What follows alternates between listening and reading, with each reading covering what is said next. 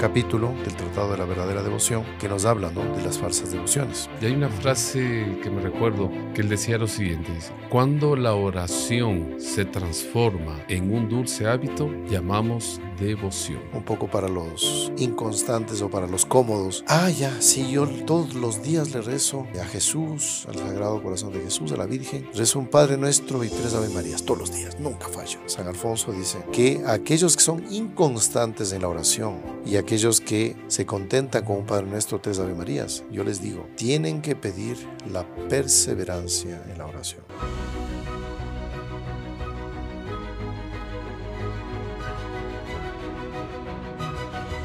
Queridos amigos, salve María, ¿cómo están? Bienvenidos al podcast de los Heraldos. Como estamos teniendo muchas personas que se han consagrado a la Santísima Virgen, que lo han hecho a través de nuestro canal, pues queremos tratar de ayudar para que continúen con esta devoción y que esta devoción sea coherente. Por eso vamos a hablar hoy día del tema de las falsas devociones a la Virgen y cuál es la verdadera devoción a la Santísima Virgen. Y para ello, pues invitamos aquí al hermano Marcelo Borneo para que pueda ayudarnos en este podcast. Bienvenidos, bienvenido hermano Marcelo. Muchas gracias, Padre Mauricio. Salve María, estimados amigos. Y realmente es un agrado compartir este programa con usted, Padre. Y todo esto, como se menciona, de la devoción, parte de algo fundamental que es la oración. Exactamente. La oración y la devoción van, son dos cosas que van juntas, ¿no? Así que vamos a rezarle una Ave María a Nuestra Señora para que ella nos ayude a comprender, entender bien y que crezcamos espiritualmente. En el nombre del Padre y del Hijo y del Espíritu Santo. Amén. Amén. Dios te salve María, llena eres de gracia, el Señor es contigo.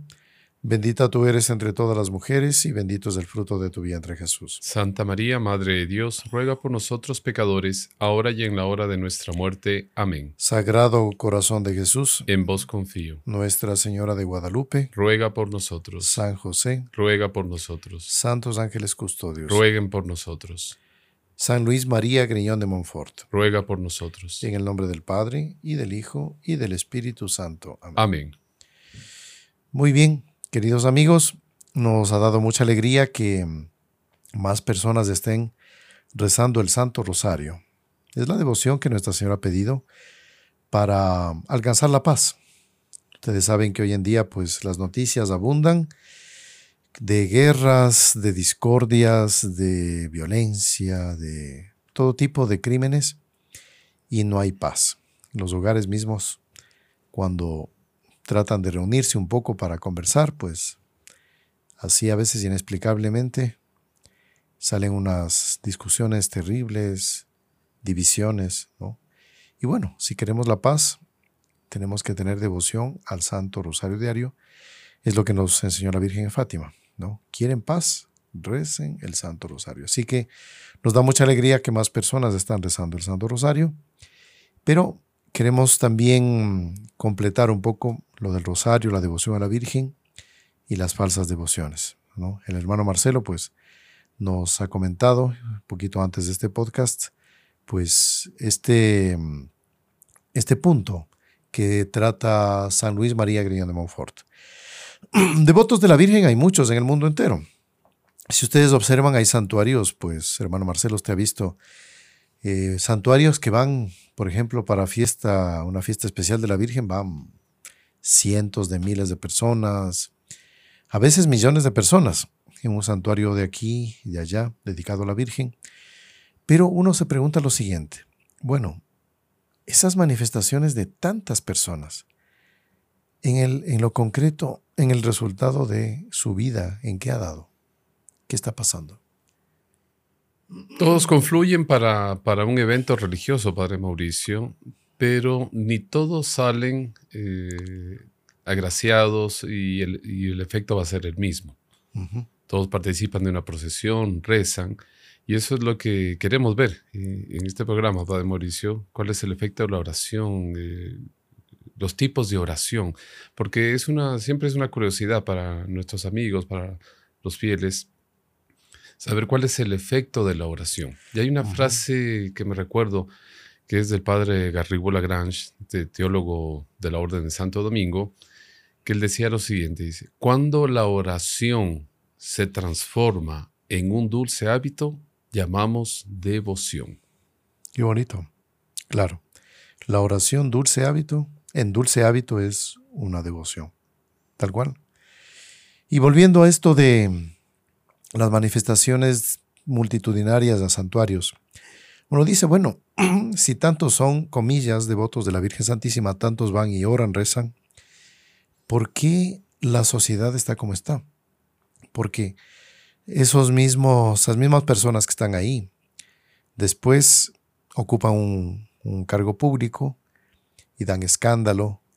Eh, después de esos mismos son padres, madres de familia y cometen, no digo todos, pero ciertas faltas ¿no? deplorables. Eh, de ese mismo conjunto de personas, pues hay gente que comete unos robos sin nombre, estafas. Bueno, entonces, ¿por qué? Y aquí vamos a analizar un poco de esto de las falsas devociones a la Santísima Virgen, que es algo que nos, nos alcanza, y también dentro de la verdadera devoción, cómo debemos rezar, cómo debemos pedir, porque el que pide con verdadera devoción, el que pide con esa profundidad, alcanza todas las gracias. Entonces son dos cosas que se juntan, la verdadera devoción a la Virgen y con el modo de rezar y pedir, ¿no?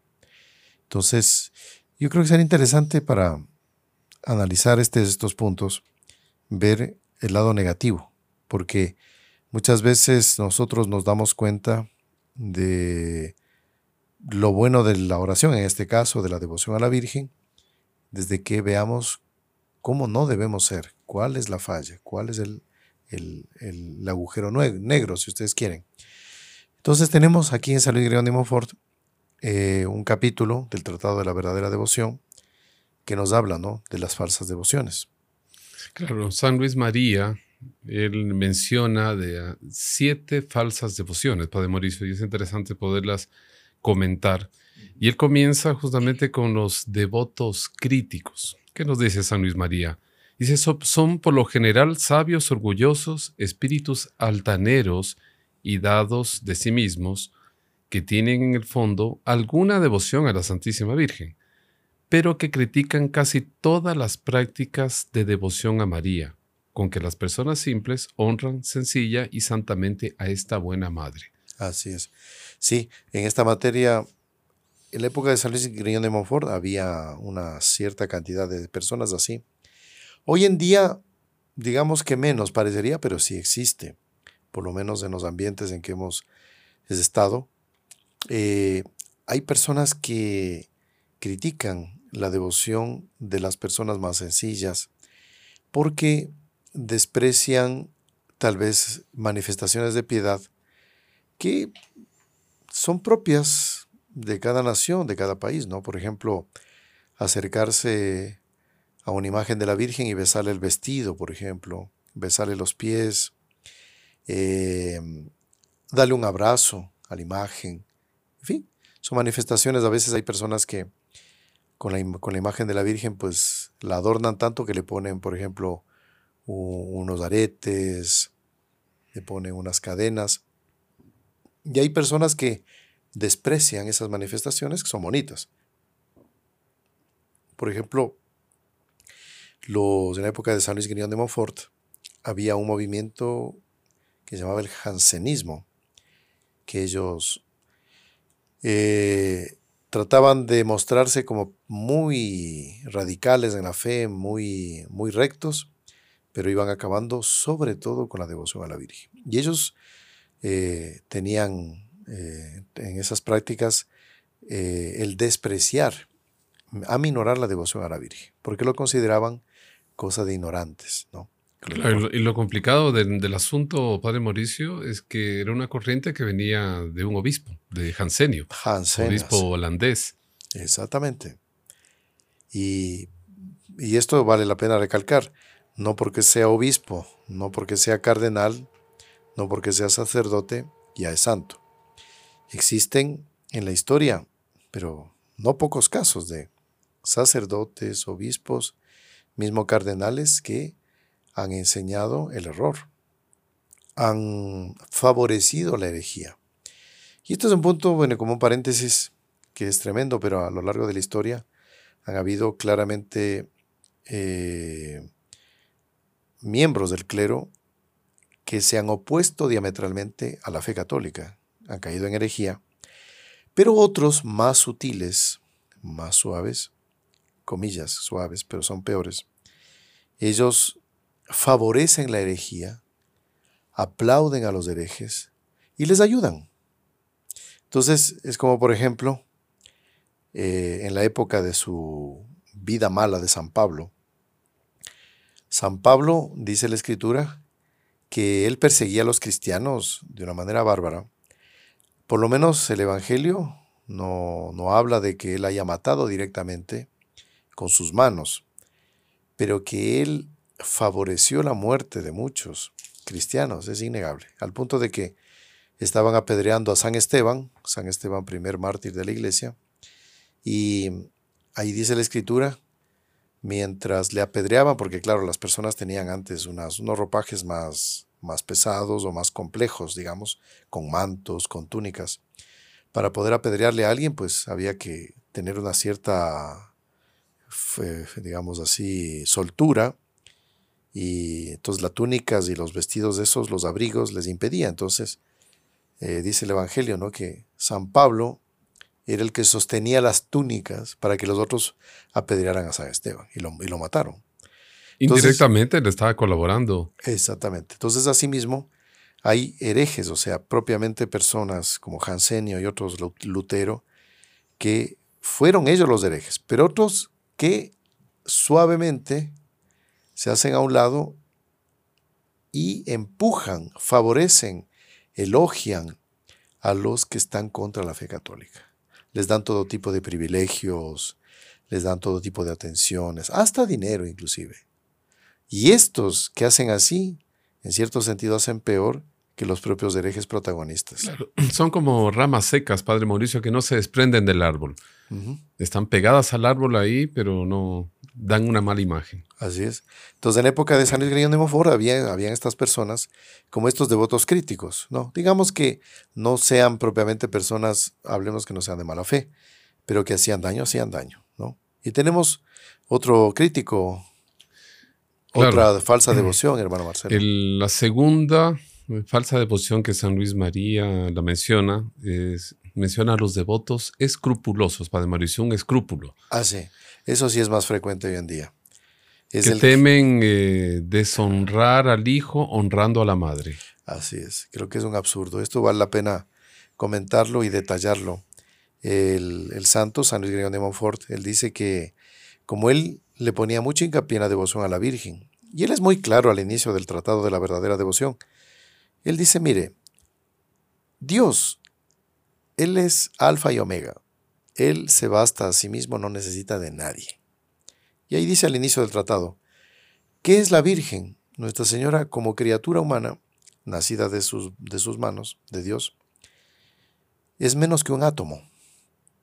Y es verdad, es verdad. O sea, si en este momento Dios quisiera que no exista nuestra Señora, ni los ángeles, ni los ángeles, aparece, sin problema. Pero Dios quiso colocar a su madre para que a través de ella lleguemos a Jesús, a Dios nuestro Señor. Por eso nació nuestro Señor Jesucristo a través de ella. Y hay gente que dice, ay, eh, si me acerco mucho a la Virgen, le rezo mucho a la Virgen, eh, Jesús se va a ofender, se va a resentir conmigo porque no le rezo a Él. Qué absurdo.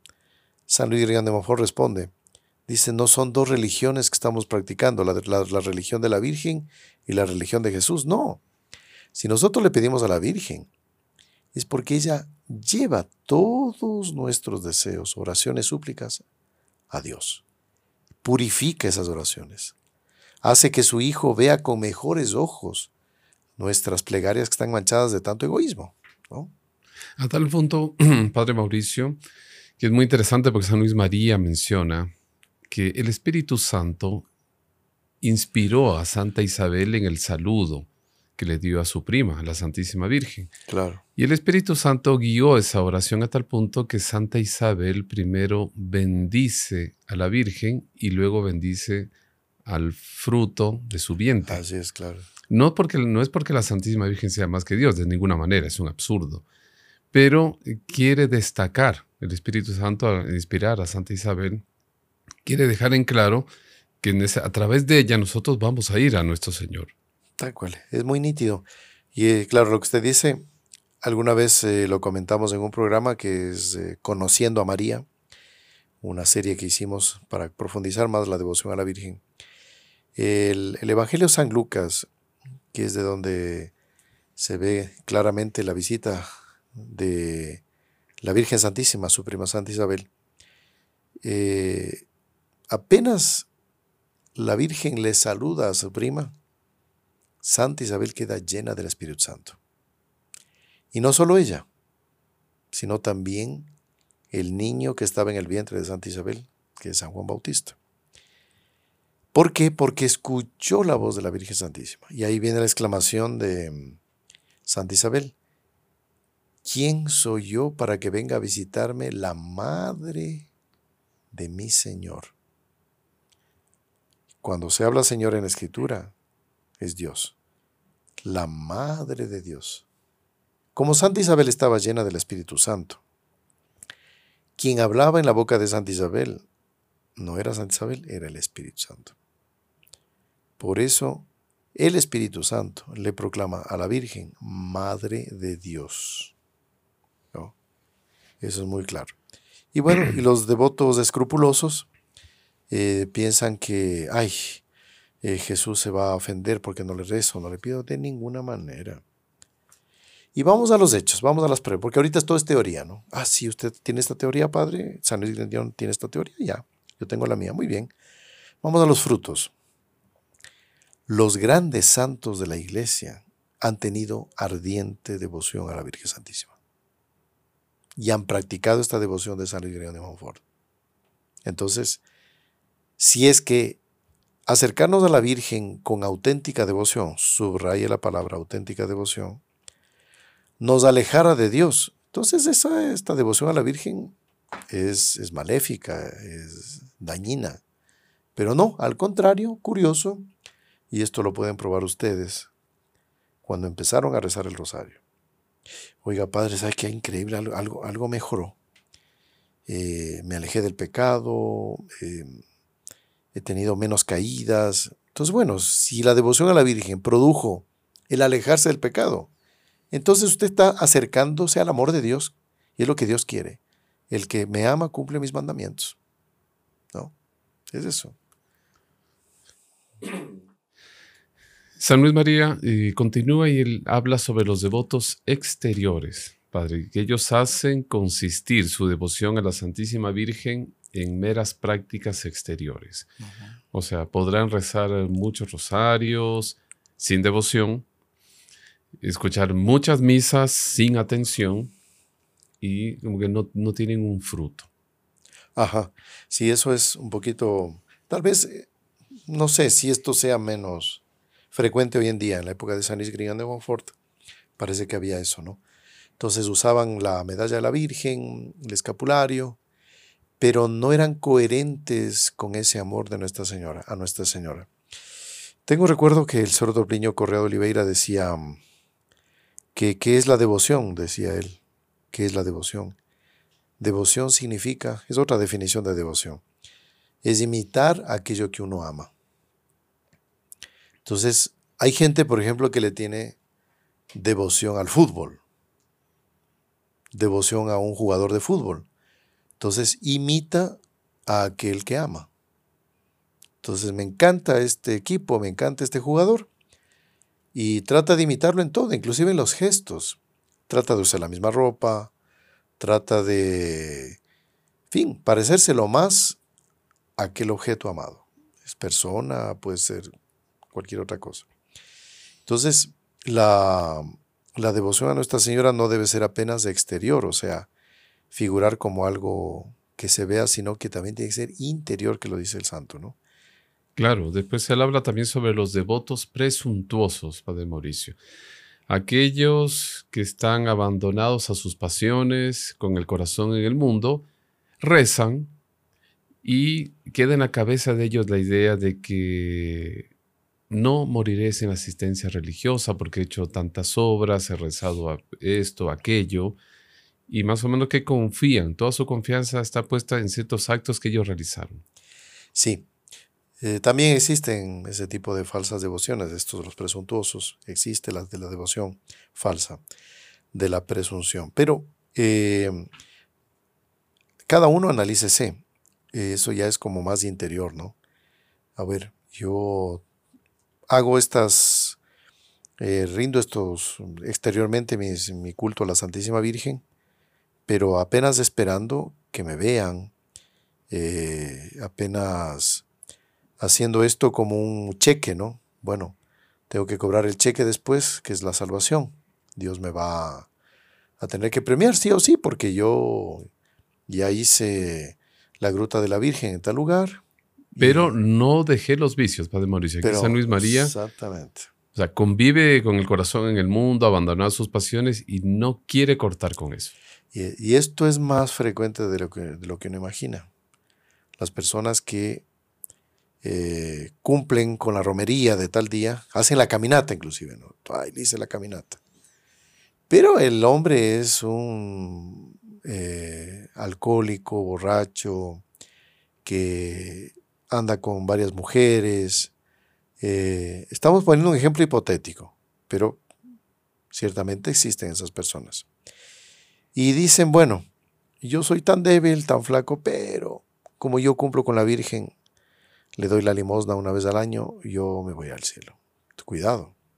Esa también es una falsa devoción, ¿no? Después él menciona los devotos inconstantes, que este realmente es un número bien grande, Padre Mauricio. Creo que es mayoría. La inconstancia de la devoción a la Virgen. Claro, vamos a hablar, vamos a poner el dedo en la llaga ahorita. Vamos a hablar de, de los que están formando el ejército de la Santísima Virgen eh, con la, consagración a ella y que ya llevamos, mm, alguien me comentó de los que llevan las estadísticas del canal, que está acercándose a unas dos millones de personas que se han consagrado hasta ahora en las redes de habla hispana. Bueno, de esos dos millones de personas, eh, ¿cuántos rezan todos los días, vamos a poner un ejemplo, el rosario. ¿Cuántos de ese conjunto de personas renuevan su consagración a la Virgen con la oración que hay en el tratado todos los días? Claro, uno tiene que renovar la consagración diariamente con la oración que está en el libro. Consagración de sí mismo a Jesucristo, la sabiduría eterna y encarnada por las manos de María. Oh sabiduría eterna y encarnada, oh amabilísimo y adorable Jesús, etcétera, etcétera. Esa oración será que todos la rezan diariamente. Vamos a ver. Entonces, aquí entramos en este tema que vamos a eh, apenas tomar nuestra porción de, de seguidores que se consagraron a la Virgen, pero que esto lo podemos ampliar a todo el orbe católico cuáles perseveran en sus propósitos, en esas oraciones, en confesarse con frecuencia, en comulgar, etcétera, etcétera. Ahí el número va disminuyendo. Claro, es como, como la estrella fugaz, Padre Mauricio. La persona tiene la buena intención, sale, sale como una liebre, pero termina como una tortuga. Se va quedando en el camino y una, hace parte de esa inconstancia de no llevar las cosas hasta las últimas consecuencias. Sí, y aquí, mire, vamos a aprovechar para tratar de un poco del tema de la...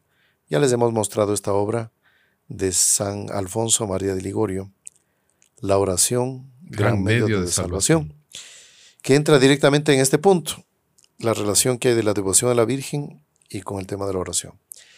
¿Qué es lo que dice San, San Alfonso? Él dice, mire, eh, la clave de la salvación es la oración.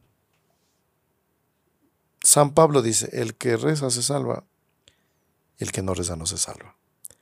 Y aquí un poco para los inconstantes o para los cómodos. Ah, ya, sí, yo todos los días le rezo eh, a Jesús, al Sagrado Corazón de Jesús, a la Virgen. Rezo un Padre Nuestro y tres Ave Marías, todos los días, nunca fallo. Bueno, con un Padre Nuestro y tres Ave Marías, usted va a tener fuerzas para rechazar las tentaciones de impureza, de orgullo, de envidia, de maledicencia, de... En fin, haga la lista. ¿Usted cree que con un Padre Nuestro y tres Ave Marías va a lograr perseverar en la gracia de Dios? Muy difícil. Muy, muy difícil. Por eso es que el santo San, San Alfonso dice que aquellos que son inconstantes en la oración y aquellos que se contentan con un Padre Nuestro, tres Ave Marías, yo les digo, tienen que pedir la perseverancia en la oración. Y esa oración, cita San Ignacio de Loyola, debe ser de por lo menos media hora. Eso es lo que San, Ignacio y otros santos comentan. Un católico normal, un bautizado normal, no, no es que tiene que hacerse religiosa ni sacerdote, no, no, no. Un hombre que trabaja, un arquitecto católico bautizado, dice, debe tener por lo menos media hora de oración diaria. Es lo mínimo. Y ahí San, San Alfonso dice esto. Y como somos tendientes a la inconstancia por causa de la pereza, debemos pedir siempre la perseverancia en la oración. Cada vez que pidamos algo, en mis oraciones de la comunión, en la oración que hago en la comunión, en el rosario, evidente, cualquier eh, momento de oración, siempre pedir por la perseverancia en la oración. Y Él va más allá. Y él dice, debemos pedir por la perseverancia en la oración, la perseverancia actual y la perseverancia final. ¿Qué es eso? La perseverancia actual es la gracia de vivir en estado de gracia.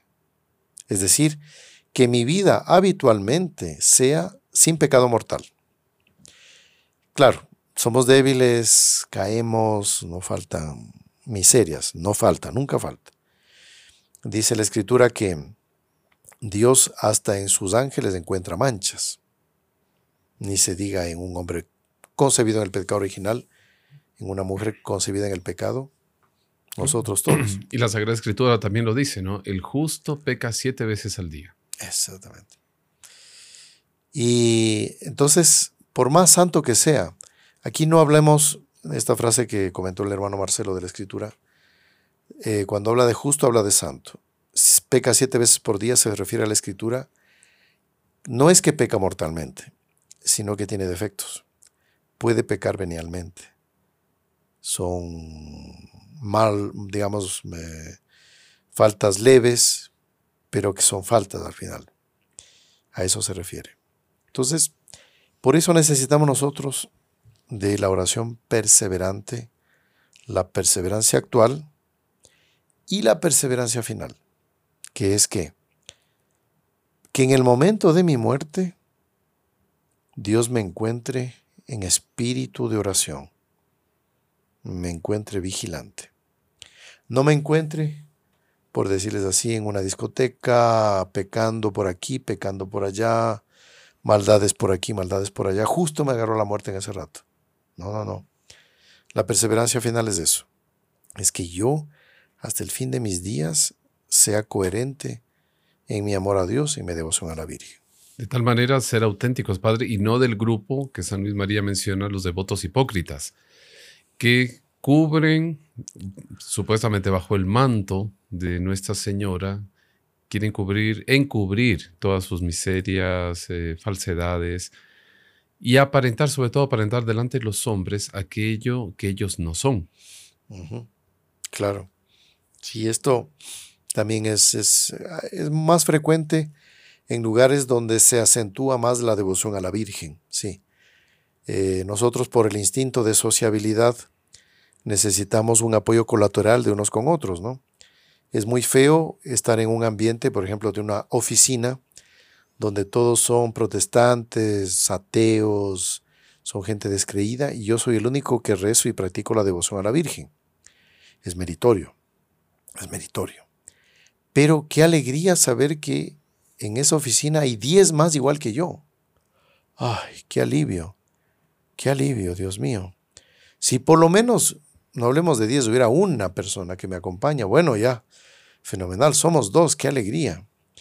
Entonces, en estos lugares donde hay mucha devoción a la Virgen, hay algunos que tienen la devoción como que van con la corriente, como que van con la, no, no se puede decir la moda, porque eso no, no, no entra ahí, pero como que se siente, bueno, en un ambiente que todos lo hacen, yo también lo hago, ya estamos bien. Pero tiene ese punto, ¿no? De que, ay, yo no puedo quedar mal delante de todos y aparento mi devoción y en realidad yo no la tengo. Y bueno, San Luis María concluye como séptimo punto, habla de los devotos interesados, Padre Mauricio. Bueno, ese sí que tal vez sea el 90% de los... Creo que se lleva, una gran parte. Se lleva, el, se lleva el trofeo. Y él menciona, porque San Luis María dice, aquellos que eh, solo en el momento de la dificultad, de una enfermedad, de un problema, de una necesidad, aparecen. Y brota en ellos esa devoción. Me recuerdo un caso, el padre Ricardo, en algún momento en una de las homilías, comentó una situación de una señora que le dijo, padre, yo corté mi relación con la Santísima Virgen. Entonces el mm. padre Ricardo dijo, bueno, señora, ¿qué pasó? algo tan grave para que usted llegue a esa decisión. Padre, es que usted no sabe cómo yo le quería a mi madre y yo le pedí cuando me enteré que mi madre estaba con un cáncer, claro, la señora ya tenía 80 años. Claro. O sea. Realmente pues una, larga vida, ¿no? Para los días actuales, una larga vida. Sí, claro. Y le pedí con devoción, Padre, usted no sabe cómo yo le hice una novena con toda mi familia, nos reunimos como nunca toda la familia se reunió para rezar el rosario. Hicimos la novena y mi madre falleció. Entonces yo le dije, Santísima Virgen, pero te pedí con tanta fe. Claro. Y ella no me atendió, Padre. Entonces yo decidí cortar. Claro. Eso es absurdo, ¿no? Porque eh, vamos a imaginar el caso. La persona tiene 120 años. Y yo le pedí a la Virgen que no se lo lleve. Mi amigo, hasta en la escritura, Dios le pone un, tope a la vida, ¿no? Tantos años. Entonces no podemos nosotros ahora pedir, fíjense, el absurdo. No se puede pedir lo absurdo. Vamos a imaginar este caso. Yo voy a rezar o estoy rezando para que Dios desaparezca. A ver, pero eso es absurdo. Es absurdo que usted pida eso. No, pero yo estoy pidiendo y tiene que darme, tiene que... No, pues absurdo. Dios concede todo menos el absurdo. En el caso de este, hubiéramos imaginado que, estoy hablando de un caso de 120 años y todo eso, ¿no? Que usted pide algo, pero usted ya se da cuenta que, que no se puede pedir más porque ya, ¿me entiende? Está, está la evidencia. Entonces ahí entra un poco de apego, un poco de egoísmo, el caso de que usted mencionó que sí, Dios pudiera haberle dado un poco más de vida, claro. Podría haber vivido hasta los 100 años, un poco más, perfectamente. Pero ahí entraba un poco de capricho y egoísmo y falta de sumisión a la voluntad de Dios. Y ese es el punto. Y justamente San Alfonso María de Ligorio comenta eso, que todos nuestros pedidos están sometidos a lo que Dios disponga. Que me va a dar, me va a dar pero no necesariamente me va a dar aquello que yo pido. Porque si Dios ve que no me conviene, o si no está en los planes de Dios, perfectos, mucho más perfectos que mis planecitos de mi cabecita, entonces Dios me va a dar por otro lado cosas mejores. Entonces, por ejemplo, en el caso de esta que mencionó usted, pidió, hizo la novena muy bien. La Virgen, comillas, no me escuchó. Pero a cambio, esto lo dice San Alfonso, Dios concede otras gracias que son inclusive mayores que en el caso de este de que la mamá hubiera vivido más años. Entonces le da una buena salud. Es el caso, por ejemplo, del típico de la lotería. Padre, yo he rezado toda mi vida para ganarme la lotería. Y yo tengo el papelito del, del gordo, el guachito, no sé cómo le llaman en cada país, y le pongo en el cuadro de la Virgen y ahí está, para que me dé la lotería. Pero vea, no me, no me he ganado. Y no se ganó, puede ser que ya la persona haya muerto. Entonces, me defraudó la Virgen, yo ya rompo con ella, no quiero saber nada, mi oración no vale. Dios dice que pide y se te dará, busca y encontrarás, golpea y se te abrirá y nada, ¿ve? No me... Entonces, ¿qué es lo que dice San, San Alfonso? Que esa oración va a ser atendida. Pero Dios no me puede conceder algo que haga daño a mi alma. Entonces, si Dios me hubiera concedido la lotería, listo, esa persona con el dinero se olvidó de Dios y se fue al infierno. Claro, ya que estamos hablando del alcance de la oración, Padre Mauricio, a veces parece que Dios como que cierra sus oídos a nuestras oraciones. Y algo muy interesante que comentan es que con eso Dios quiere eh, estimular nuestra confianza perseverante. Así es. Porque si nos recordamos el caso de la cananea, de esta mujer que le pedía por su hija, le insistía a nuestro Señor y nuestro Señor la, trata con cierta dureza. Porque llegarle a decir a una mujer eh, que el, pan está, eh, Dios ha venido a predicar para los hijos de Israel. Y no para los perritos, dice. Y no para los perritos. Pero esta mujer no se desanima, sino que le dice, Señor, hasta los perritos comen de las migajas que caen de la mesa de su dueño. Ajá. Y nuestro Señor no se resiste, porque probó la confianza de ella hasta dónde iba. Y le concedió. Así es. Le concedió el hecho. Hablemos de este caso de la, de la cananea. Claro, una persona sin fe o una persona deformada en la fe va a leer ese trecho y no lo entiende. Y enseguida empieza a ponerlo de culpable a nuestro Jesucristo. Él es que Él es perfecto, Él es, él es Dios, Dios y hombre verdadero. Y este crítico empieza a burlarse o a ponerle epítetos a nuestro Señor por haber tomado esa actitud delante de la cananea, que de hecho es duro, no digo que no sea duro, claro que sí, pero aquí vamos a tomar el lado, el lado sobrenatural de ese trecho. Esto me recuerdo que lo escuché de Monseñor John Cladías, nuestro fundador. Él decía, mire, esa escena de la cananea, pidiendo la curación de la hija, y que Jesús le desprecia una, dos, tres veces, dice, es uno de los ejemplos más hermosos de cuánto Dios ama la fe. Una mujer que no era del pueblo elegido, le viene a pedir algo contra toda la opinión pública, porque ella era ajena a ese pueblo y los judíos eran siempre muy celosos de su raza y de sus costumbres y de su religión, y que viene una que no es de su raza, no es de su religión. Pagana, los ojos de ellos. Una especie de demonio andante porque es pagana, pero viene con, con sumisión, con respeto, con humildad pero con fuerza. Ella se abre paso. Ella quiere estar junto a nuestro Señor. Y ella va con la esperanza de que, oye, él me, va, a atender, va a curar a mi hija. Yo sé que me va a curar.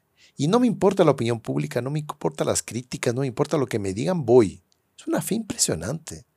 Entonces Monseñor John decía, mire, llega donde nuestro Señor y nuestro Señor la rechaza. El tonto que no tiene fe, o contaminado o descreído o con su fe deformada. Ven esa actitud un, lado en que nuestro Señor como que quiere condenar a esta mujer. La quiere... ¿La desprecia? Sí, la desprecia. Claro que sí. Está despreciada. Ahí está, está clarísimo. Pero ¿con qué intuito? Ya va a ver, esto lo comentamos a John Clown. La persona vuelve a la carga esta mujer. Le insiste.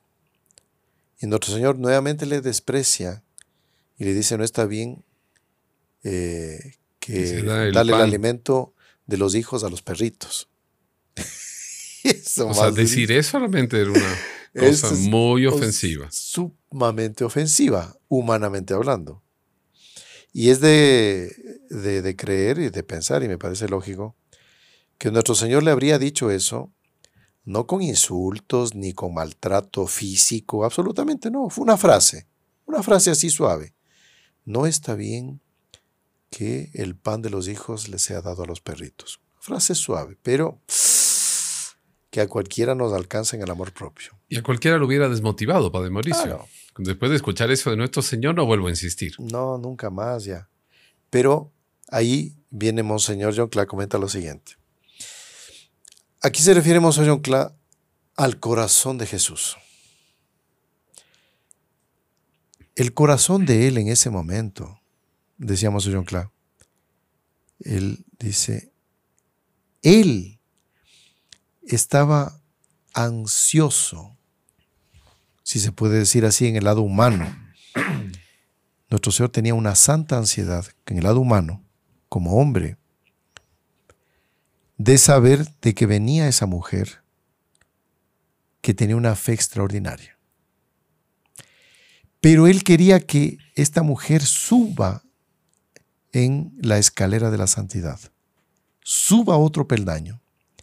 Y por eso él toma esa actitud de desprecio, para que él suba. Pero el corazón de él estaba ansioso, sufriendo para concederle a la cananea lo que ella pedía. Pero era necesario que ella pasara por esa prueba. Pero era necesario que ella pase la prueba.